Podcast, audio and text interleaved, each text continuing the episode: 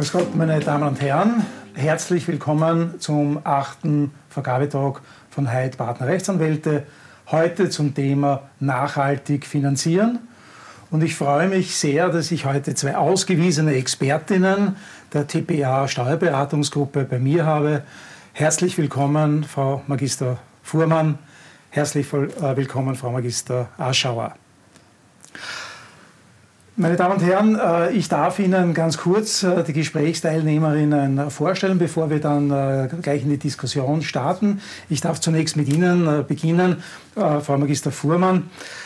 Sie sind seit rund 30 Jahren, ich glaube nächstes Jahr ist das runde Jubiläum, bei der CPA-Gruppe.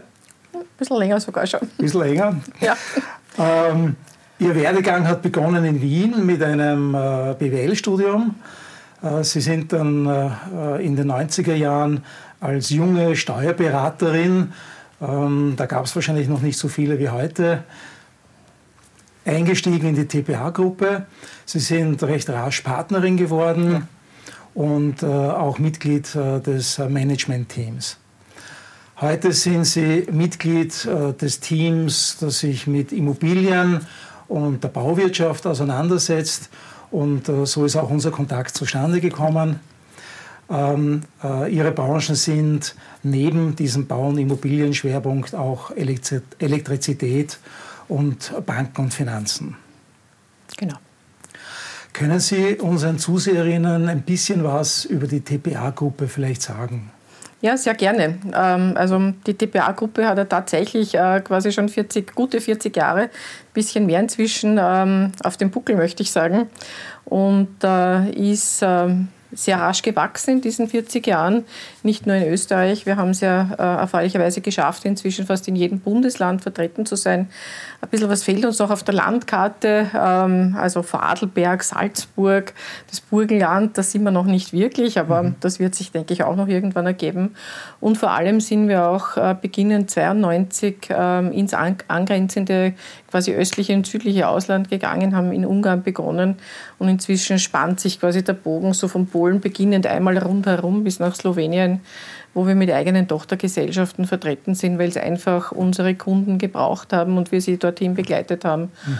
Und das ist eigentlich ähm, äh, zumindest nach meinem Dafürhalten ein sehr guter Ansatz, weil es halt dann sozusagen sehr persönlich bleibt im Kundenkontakt und man einfach weiß, wem man jetzt äh, einen Kunden vorstellen kann mhm. und das nicht irgendwelche unbekannten Leute sind, sondern einfach Kolleginnen und Kollegen sind. Und, und das deckt sich sehr gut mit unserer Unternehmensphilosophie, dass wir auf den persönlichen Kontakt halt sehr viel Wert legen.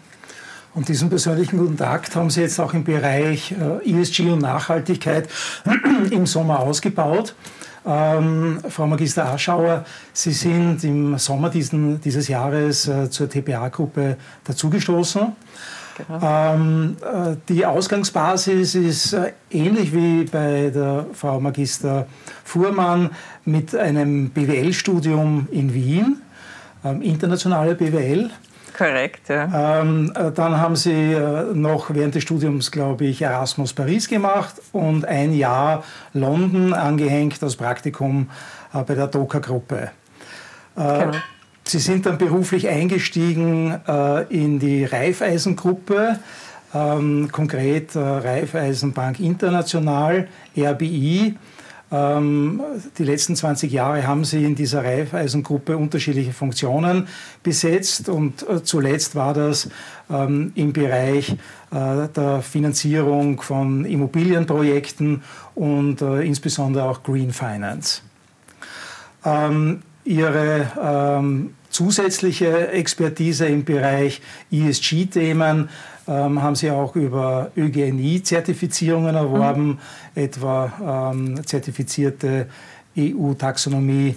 Äh, Beraterin der ÖGNI und das wird auch mit ein Thema unseres heutigen Vergabetalks dann werden. Ähm, Frau Magister Aschauer, lassen Sie mich gleich äh, beginnen mit einer Frage.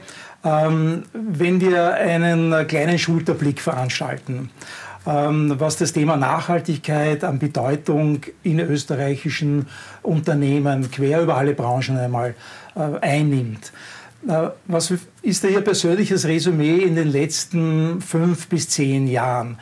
Ähm, hat sich da etwas an der Bedeutung äh, geändert? Äh, und wenn ja, woran sehen wir das? Mhm. Persönlich komme ich aus einem Umfeld, im Bankenumfeld, wo das Thema 2019 sehr stark angegangen wurde, gestartet wurde. Und ich erinnere mich gern an die Diskussionen zu diesem Zeitpunkt zurück, als das Thema mitunter schon noch von einer kritischen Menge an Playern am Markt als exotisches Thema wahrgenommen wurde. Das heißt, zu diesem Zeitpunkt war es notwendig, sehr viel Überzeugungsarbeit zu leisten, warum das Thema denn in die Mitte kommen wird, beziehungsweise auch schon eigentlich ähm, quasi in der Mitte ist, ähm, die Wahrnehmung ja doch noch eine andere war. Ähm, jetzt können wir bis zu einem gewissen Grad darüber fast schon schmunzeln, jedenfalls äh, diejenigen von uns, die quasi täglich mit der Materie befasst sind. Das heißt, das Thema hat ganz viel an Dynamik bekommen ähm, und, und beschäftigt jetzt quasi ähm, viele ähm, verantwortungsvolle Unternehmer und, und, und Menschen in ihrem täglichen Business sozusagen stellen sich jetzt die kritischen Fragen, was quasi muss ich denn tun, was sollte ich denn tun, was könnte ich denn tun. Ähm, Sie haben diese ähm, Verantwortlichen in den Unternehmen angesprochen. Äh, Frau Magister Fuhrmann, äh, glauben Sie, dass sich die Ansprechpartner oder ist das äh, Ihre praktische Erfahrung vielleicht, dass sich die Ansprechpartner in den Unternehmen über die letzten 15 Jahre geändert haben? Ähm, vor ein paar Monaten saß ich hier gemeinsam mit dem Diplom-Ingenieur Plas von der Denkstadt-Gruppe und der hat mir gesagt, als er angefangen hat, hat er nur mit Technikern zu tun gehabt und jetzt hat er nur mehr mit Finanzern zu tun. Ist das auch äh, Ihre ähm, äh, Erfahrung? Definitiv. Also das Thema ist äh, tatsächlich äh, eigentlich beim CFO angekommen. Äh, dort gehört es ein bisschen natürlich auch hin, vor allem wenn man jetzt den, den Fokus ja auch hat auf die Berichterstattung, die ja für einige Unternehmen verpflichtend sein wird äh, und eben bei einem CFO alle möglichen Zahlen zusammenlaufen dann macht es natürlich einen gewissen Sinn. Äh, und, und ja, es ist völlig richtig, dass man vor fünf oder zehn Jahren, wenn man über Nachhaltigkeit gesprochen hat, tatsächlich mit dem Techniker gesprochen hat, weil da habe ich halt mich unterhalten über Möglichkeiten, die bei der Energieeffizienz in einem Gebäude darstellbar sind und ähnliche Dinge. Ähm, und es war ganz weit weg eigentlich äh, von einem CFO als solches, wie gesagt, ist es, glaube ich, sehr wichtig, dass es in der Unternehmensführung angekommen ist, weil es muss ja auch das Thema der Nachhaltigkeit, glaube ich, von oben ein Anliegen sein, damit man die Mitarbeiter mitnehmen kann und damit man es dann auch glaubhaft umsetzen kann. Und als solches, wie gesagt, ist es gut jetzt dort aufgehoben, wo es erfreulicherweise angekommen ist, nämlich in der Chefetage. Ähm, man sieht es ja auch an Ihrem Unternehmen, Head of ESG. Das ist eine neue Funktion die Sie einnehmen, Frau Magister Aschauer. Ähm, wiederum vielleicht ein bisschen im Spiegel der Zeit. Ähm, eine Dynamik äh, hat das Thema der Nachhaltigkeit in den Unternehmen womöglich auch dadurch bekommen, dass man ähm, das Stichwort Klimaklagen am Horizont ähm, ein bisschen aufscheinen sieht. Was meine ich damit? Ähm, einerseits gibt es schon äh, Klagen ähm, von, von Einzelpersonen gegen den Staat, weil der Staat zu wenig tut oder das Falsche tut. Da haben wir in Österreich letztes Jahr eine Erkenntnis des Verfassungsgerichtshofes mit steuerlicher Implikation, nämlich ähm, äh, wieso äh, werden äh, Flugreisen im Vergleich zu Bahnreisen steuerlich bevorzugt, also geringere Mineralölbesteuerung äh, und, und auch bei der Umsatzsteuer Vorteile. Ähm, das hat der Verfassungsgerichtshof noch zurückgewiesen, weil die Antragslegitimation nicht gepasst hat. Aber am Horizont schon in Deutschland äh, hat es eine erfolgreiche Klimaklage gegen das dortige Klimaschutzgesetz gegeben, dass es zu wenig ambitioniert ist. Das ist durchgegangen in Deutschland, ja. muss der Gesetzgeber nachbessern. Wir haben aber auch Klagen äh, im Ausland erfolgreich äh, gegen einzelne Unternehmen. Äh, bekannt und berühmt äh, vor rund zwei Jahren das Shell-Urteil, wo ein Bezirksgericht in Den Haag den Shell-Konzern ähm, äh, salopp gesagt dazu verurteilt hat, die Treibhausemissionen äh, bis 2030 um 45 Prozent zu reduzieren. Also diese Entwicklung der Klimaklage zeigt uns, dass das Thema Nachhaltigkeit und Nachhaltigkeitsrecht nicht nur Soft Law ist, sondern tatsächliche Implikation hat. Äh, wie sehen Sie das aus Ihren äh, Gesprächen ähm, und Kontakten mit Unternehmen? Ähm, wie wird hier das Risikomanagement äh, jetzt schon nachjustiert und wie meinen Sie, dass die Reise in den nächsten Jahren ausschauen wird? Was werden hier Unternehmen konkret unternehmen müssen, um solche Klagsrisiken zu minimieren oder auszuschließen? Ich würde grundsätzlich drei Treiber sehen. Ähm, das eine ist quasi die ganze Gesetzgebung, die ähm, Regulatorik. Ähm, die zweite Themenschiene ist ähm, der Kapitalmarkt, beziehungsweise wenn wir in der Denke äh, auch Richtung KMUs gehen, dann allgemein gesprochen die Finanzierbarkeit und die Refinanzierbarkeit, finanzierungsfit für die Zukunft äh, bleiben ähm, als zweiten Treiber. Und als dritten Themenkreis sozusagen alles rund um das Thema Branding, sei es Employer Branding, sei es die Kommunikation nach außen, die Reputation.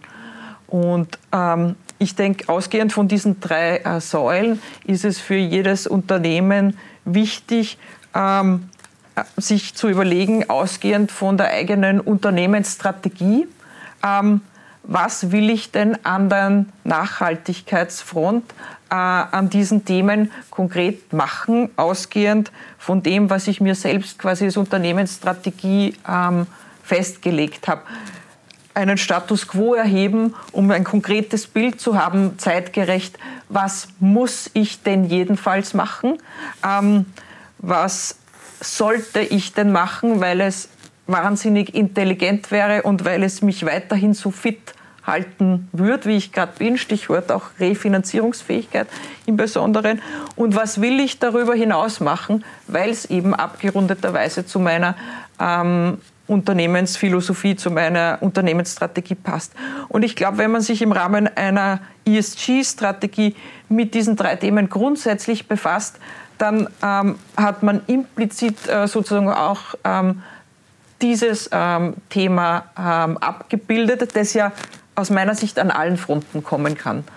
Ähm, ist das, etwas, das ist also was, äh, ist das etwas, was nur die großen, äh, die Industrieunternehmen etwa oder die großen Produktionsunternehmen auf dem Radar haben müssen? Oder meinen Sie, dass das vielleicht auch Richtung verdichtete ähm, Berichtspflichten äh, runterwächst, auch in den großen Mittelstand? Aus meiner Sicht ist das was, was jeder Unternehmer, jedes Unternehmen machen sollte.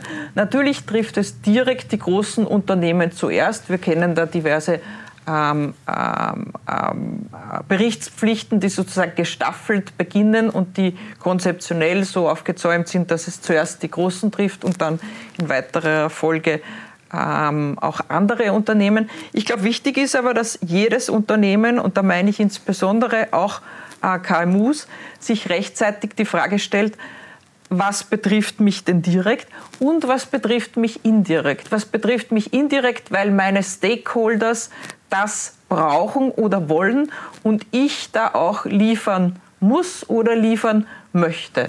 Ja?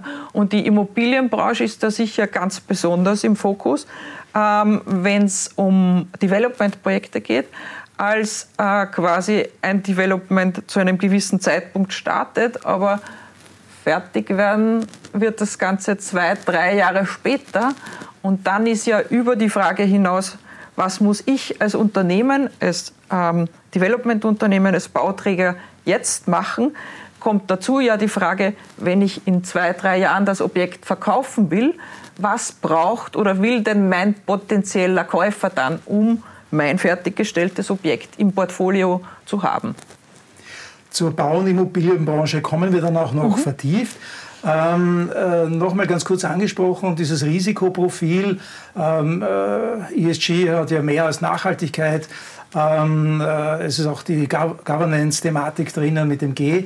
Ähm, welche Branche würden Sie sagen, ist jetzt neben der Bau- und Immobilienbranche, die ja sehr emissionsstark ist, ähm, äh, besonders gefordert, äh, im Bereich Governance zum Beispiel?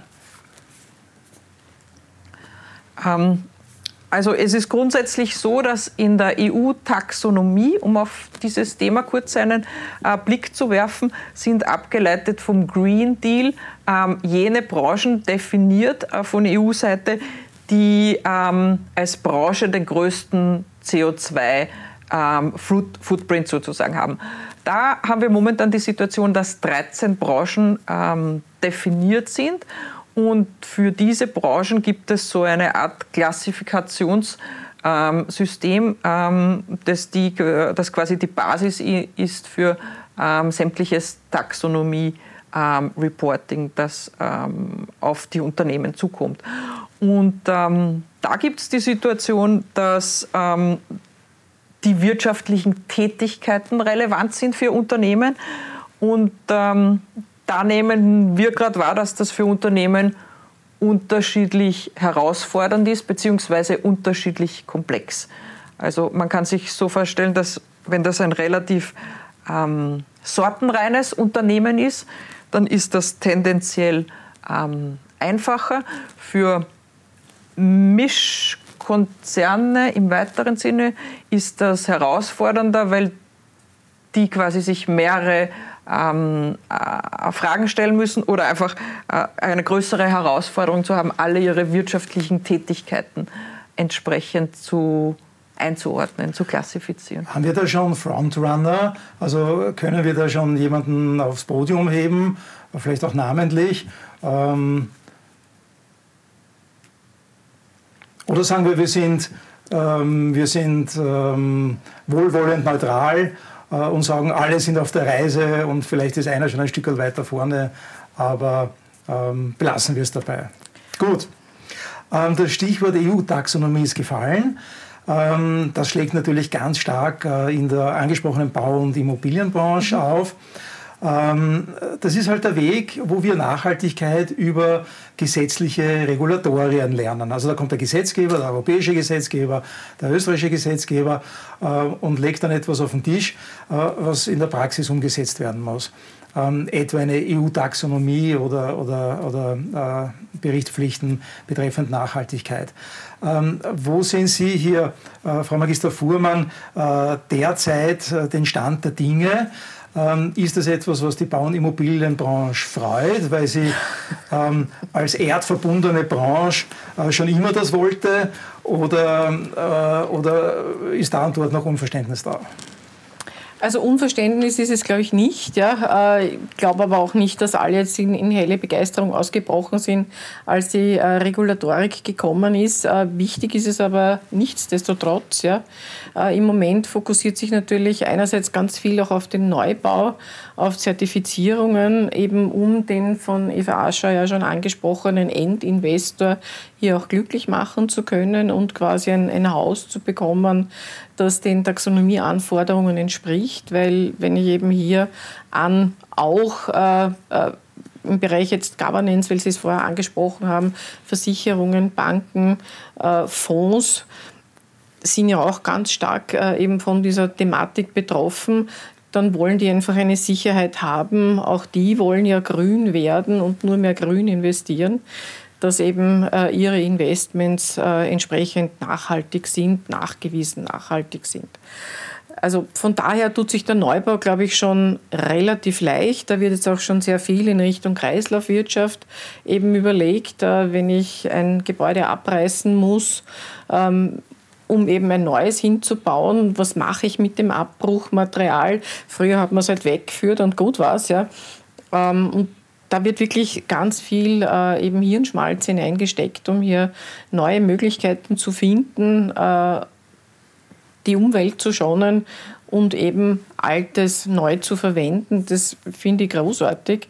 Und äh, wie gesagt, da gibt es auch viele kleinere Thinktanks, möchte ich sagen, im Rahmen der Immobilienwirtschaft, äh, wo man eben wirklich versucht, äh, Dinge hier voranzutreiben. Das heißt, im Neubau ähm, glaube ich, fühlen sich alle relativ komfortabel, auch mit dieser sozusagen Zukunftsgerichtetheit, die die, die Eva gerade angesprochen hat, weil ein Haus braucht halt einmal von der Planung, bis es fertig ist, eine Zeit, äh, wo es sicherlich nicht ganz so einfach sein wird äh, und wo es noch mehr Hirnschmalz brauchen wird in der Immobilienwirtschaft, ist nach meinem Dafürhalten das Bestandsgebäude. Und gerade auch dort ist natürlich viel zu tun. Ja, ich meine, wenn wir uns unsere Sanierungsraten anschauen, sind ja in Wahrheit viel zu niedrig. Ähm, und da gebe ich mich der Hoffnung hin, dass es dort einen ähnlichen Schwung bekommt äh, wie im Neubau, wenn es natürlich aber auch äh, unvergleichlich schwieriger sein wird ähm, im Bestandsgebäude, also angefangen von allen Mietrechtsgesetzen, die dagegen sprechen ähm, oder halt nicht adäquat angepasst sind. Ähm, aber nichtsdestotrotz werden wir auch dort diese Dynamik und diesen Push brauchen, um die Anforderungen zu erfüllen. Ja ähm, und damit aber auch der Umwelt ja Gutes zu tun am Ende des Tages. Ähm, versuchen wir es ein bisschen an den Zahlen festzumachen. Ich habe vom Eugenie-Präsidenten, ähm, äh, also Österreichische Gesellschaft für nachhaltige Immobilienwirtschaft, ähm, eine Zahl im Kopf, rund 500 bereits zertifizierte äh, Gebäude ähm, nach Taxonomie zertifiziert. Und äh, Sie haben ja auch äh, diese Kompetenz, äh, Frau Magister Aschauer, taxonomiekonform zu zertifizieren. Ähm, äh, das dürfte alles Neubau sein. Offensichtlich hinken wir da im Bestand äh, stark nach. Ich glaube, es war bislang kein Erfordernis im Bestand, sich Taxonomie ähm, auditieren zu lassen, sage ich jetzt einmal. Und, und es gibt hier natürlich auch eine extreme Zurückhaltung, weil wenn ein nicht mehr neues Bestandsgebäude sich jetzt Taxonomie auditieren lassen würde, dann wird wahrscheinlich herauskommen, dass es nicht taxonomiekonform ist und dass entsprechende Investitionen notwendig sein werden. Ähm, und da glaube ich schon auch, dass ähm, der Gesetzgeber noch gefordert sein wird. Ich meine, die Taxonomie hat ja jetzt auch schon das Thema eben äh, der Renovierung, der Erneuerung äh, zum Teil abgebildet. Ähm, da wird man einfach schauen müssen, äh, wie gut alle Player am Markt, sage ich einmal, damit umgehen können, diese notwendigen Investitionen dann auch richtig einzuordnen, äh, um am Ende des Tages dem aktuellen Besitzer des Hauses äh, eben hier auch dann ein wiederum nach Investition taxonomiekonformes Gebäude zu geben. Am Ende des Tages ist aber natürlich auch dann die Frage, ähm, hat es eine Auswirkung auf die Mietzinsbildung? Ja, nein. Ich meine, wäre vielleicht schön, wenn ich jetzt Geld in die Hand nehmen muss. Auf der anderen Seite könnte man vielleicht auch die Meinung vertreten, naja, wenn du nichts tust, dann wirst du am Ende des Tages vielleicht mit einem leeren Gebäude dastehen, weil keiner mehr in deinem Haus wird wohnen wollen oder arbeiten wollen. Und es ist als solches vielleicht auch äh, der Druck von der Seite des Marktes hier, einfach was zu tun und Geld in die Hand zu nehmen und eben die notwendigen Verbesserungen durchzuführen. Das ist ja die ähm, sag ich mal, positive Seite der Medaille, indem man sagt, man kann die Nachhaltigkeit auch vor dem eigenen Unternehmenskarren spannen und Nachhaltigkeit als Geschäftsmodell entdecken. De Developer äh, sind gerade dabei, äh, mhm. das stark zu forcieren. Gibt es andere Branchen, wo Sie sehen, Frau Magistrarschauer, dass man mit Nachhaltigkeit eigentlich Geschäft machen kann, dass da gewisse Branchen vielleicht im Tourismus oder vielleicht aber auch in der Produktion, ähm, dass hier ähm, äh, dieses Thema äh, durchaus auch als Turbo wirken kann für die eigenen Unternehmenskennzahlen? Ich glaube, grundsätzlich kann und sollte und letztlich auch muss sich jede Branche mit diesem Thema äh, befassen. Wir reden ja im Endeffekt von einer großen Transformation, ähm, die da gestartet wurde und die äh, aus meiner Sicht ganz klar passieren wird. Ähm, von dem her ähm, ist das kein branchenspezifisches Thema. Sicher hat jede Branche ihre speziellen Herausforderungen und auch ihre speziellen Möglichkeiten, sich zu positionieren. Ähm, wichtig ist, dass das Thema sozusagen äh, zeitgerecht gestartet wird, um innerhalb der jeweiligen Branche auch die Möglichkeiten, die Opportunities, wie wir so schön sagen, äh, auch gut mitzunehmen und, und äh, in dem Thema sozusagen was Positives äh, sehen zu können, die Chancen zu nutzen und, und, und die, die Dynamik jetzt zu nutzen.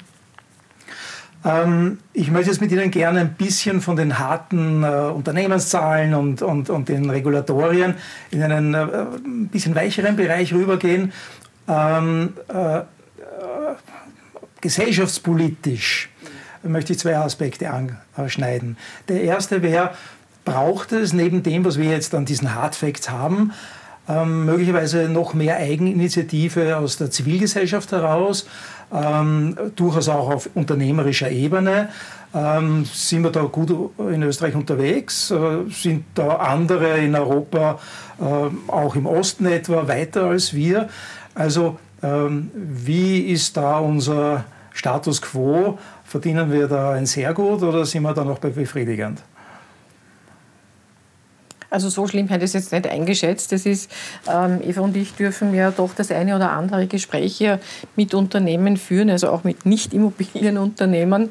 Äh, und da ist es eigentlich sehr erfreulich, dass also abseits jetzt der ganz großen, wo man es ja mitbekommt, eine Post, die schon grün ist und, äh, weiß ich nicht, auch A1, die ja ganz viel im Bereich der Nachhaltigkeit machen, aber durchaus auch mittelständische Unternehmen äh, sich dem Thema schon sehr stark gewidmet haben.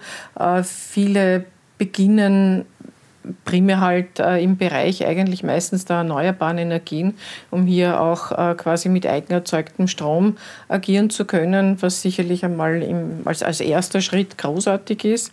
Ähm, aber und ich durfte das in Wahrheit, wie wir unseren ersten Nachhaltigkeitsbericht 2020, also für das Geschäftsjahr 2020 geschrieben haben, ähm, als eine sehr, wie soll ich sagen,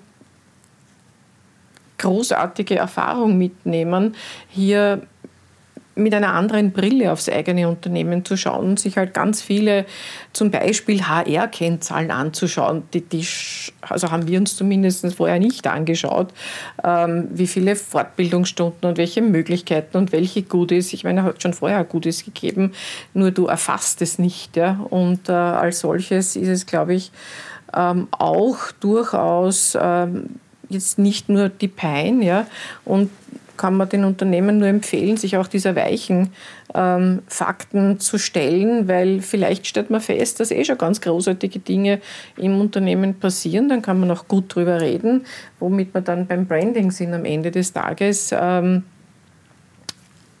und es dann einfach schön ist, quasi einen, einen Nachweis zu haben, aber natürlich auch sich dann konkrete Ziele setzen zu können. Nicht? Weil wenn man so ganz viele Kennzahlen ermittelt, dann kann man auch sagen, okay, die ist jetzt zwar schön, könnte aber besser sein. Und mhm. dann kann man an dem arbeiten.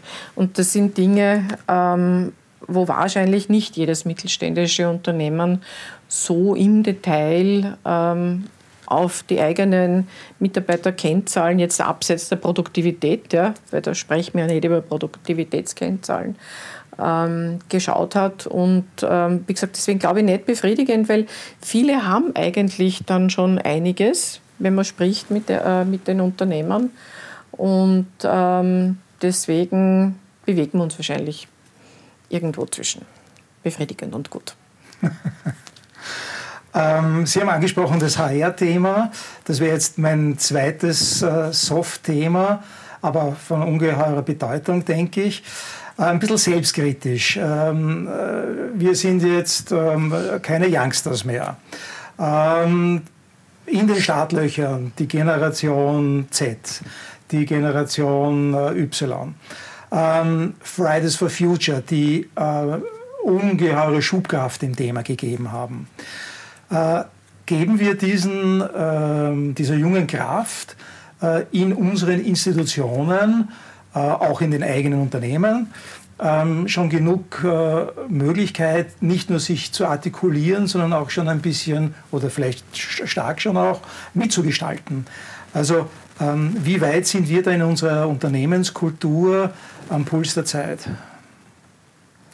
Also dann tue ich vielleicht noch einmal kurz. Ähm, ja, äh, also will ja nicht, äh, Eigenlob ist ja meistens nichts Gutes, aber ähm, nichtsdestotrotz äh, freue ich mich, dass wir ja letztes Jahr begonnen haben und heuer dann das verfestigt haben mit einer echten Kooperation mit Glacier, die sich ja eben dem Thema äh, der CO2-Reduktion ganz stark verschrieben haben, äh, die letztes Jahr einen Climate, Impact Day gemacht haben. Heuer ist es sogar ganze Week, ja, an der wir dann auch entsprechend teilhaben. Wir werden äh, rund um die Climate Impact Week auch eine Roadshow unseres ESG-Teams in ganz Österreich haben, um quasi das Thema hinauszutragen äh, und auch Ideen mitzunehmen von den Kolleginnen und Kollegen, wo sie eben glauben, angefangen beim Abfall, wo man was verändern könnte, bis zu, wie bewege ich mich jetzt fort, ja, wie komme ich ins Büro, äh, wo können wir hier Dinge verbessern. Also als solches braucht es, glaube ich, auch diese Aktivitäten, hier wirklich alle mitzunehmen.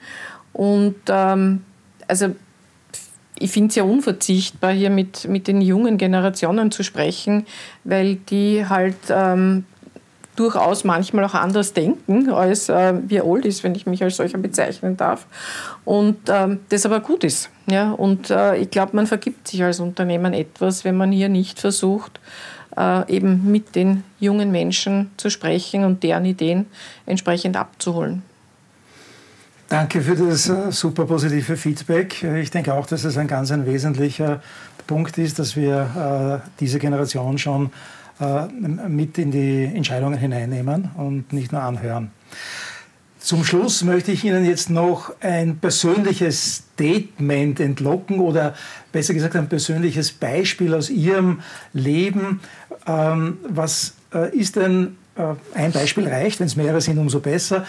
Äh, was ist Ihr persönlicher Beitrag zu einem grüneren äh, Planeten? Ähm, Im persönlichen, äh, Im persönlichen Leben, also ein Alltagsbeispiel. Ähm, ich weiß nicht, wer beginnen möchte. Ich fange gerne an. Also ich glaube, Mobilität ist ein ganz großes Thema und so sehe ich das äh, auch für mich persönlich. Ähm, also ähm, ich glaube, man muss da auch, oder ich möchte sehr schonungslos ähm, ehrlich sein. Und da möchte ich sagen, dass mit öffentlichen Verkehrsmitteln fahren, das ist nicht immer nur goldene Wonne und schön und äh, die perfekteste Lösung hinsichtlich Komfort. Da muss man sich manchmal auch einfach ähm, drauf einlassen und ein bisschen auch äh, kreative Lösungen finden. Wie kann ich denn damit umgehen, ähm, dass ich trotzdem ressourcenschonend mit meiner eigenen Zeit sozusagen äh, zurechtkomme.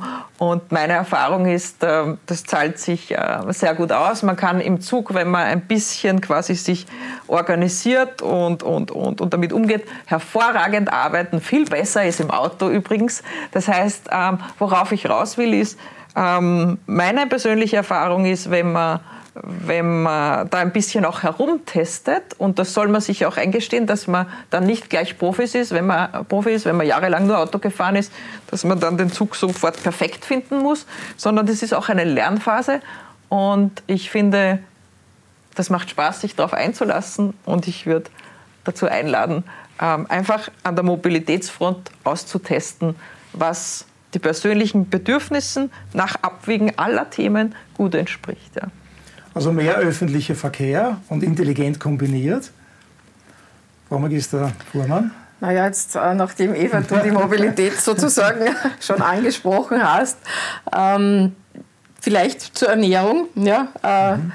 Nachdem, also ich bin definitiv keine Vegetarierin, was jetzt nicht heißt, dass ich das nicht gut finde, aber wie gesagt, ich, ich beginne mich schon langsam in die Richtung zu bewegen, weil meine inzwischen ja erwachsene Tochter die als Kind ein Fleischtiger ohne Ende war, ja, ähm, sich tatsächlich äh, zum, zur Vegetarierin äh, entwickelt hat. Mhm. Und äh, als solches kann man da dann auch als Elternteil ähm, recht viel lernen und mitnehmen, weil wenn halt jetzt dann gekocht wird äh, und ähm, die Dame zu Besuch kommt, die junge Dame, dann gibt es halt kein Fleisch mehr. Da wird man dann viel kreativer, was man alles machen kann. Ähm, und wie gesagt, auch das sind eben Dinge, auf die man sich einlassen kann und soll, die viel Spaß machen. Ja, gibt ganz köstliche Dinge, äh, die man hier ohne Fleisch äh, zubereiten kann. Meistens nur eine und Frage der Gewürze. Genau, genau. Also es gibt, äh, wie gesagt, oft ähm, also wenn man sich gewöhnt ist und nicht erlebt hat, ja, ja. dann denkt man sich, was mache ich? Es gibt kein Fleisch mehr. Aber es, ich kann da alle auffordern, äh, auch tatsächlich äh, gelegentlich fleischlos zu essen, weil es da ganz neue Geschmackserlebnisse gibt. Wenn es richtig gewürzt ist, ist es ganz fantastisch. Und äh, ich glaube, so lernt man permanent persönlich sich weiterzuentwickeln Ähm, und da sollte man ja nie aufhören damit. Danke für die schönen Beispiele. Das ist ja Nachhaltigkeit mit persönlichem Gewinn. Äh, die Mobilität im Zug äh, erlaubt mehr als im Auto. Äh, das Essen mit guten Gewürzen macht manchmal mehr Spaß, als nur Fleisch zu essen. Ähm, danke für die ähm, inspirierenden Beispiele. Ähm, das ist immer ganz wichtig. herzlichen Dank auch für Ihre Zeit. Sehr gerne. Frau Minister Fuhrmann, Frau Minister Aschauer. Danke, danke für die Einladung. Sie heute meine Gäste waren. Und Ihnen, meine Damen und Herren, danke ich, dass Sie wieder Ihre Zeit uns gewidmet haben. Ein kleiner Ausblick auf den neunten Vergabetalk. Ähm, meine, äh, mein nächster Gast ist Professor Herlin aus Deutschland und wir werden uns da Beispiele zur Dekarbonisierung der Verwaltung ansehen. Deutsche Beispiele sind da schon ein bisschen weiter als wir in Österreich. Also was können wir da lernen, was können wir da mitnehmen? Schalten Sie sich wieder zu für heute darf ich mich herzlich bedanken. Einen schönen Tag und auf Wiedersehen.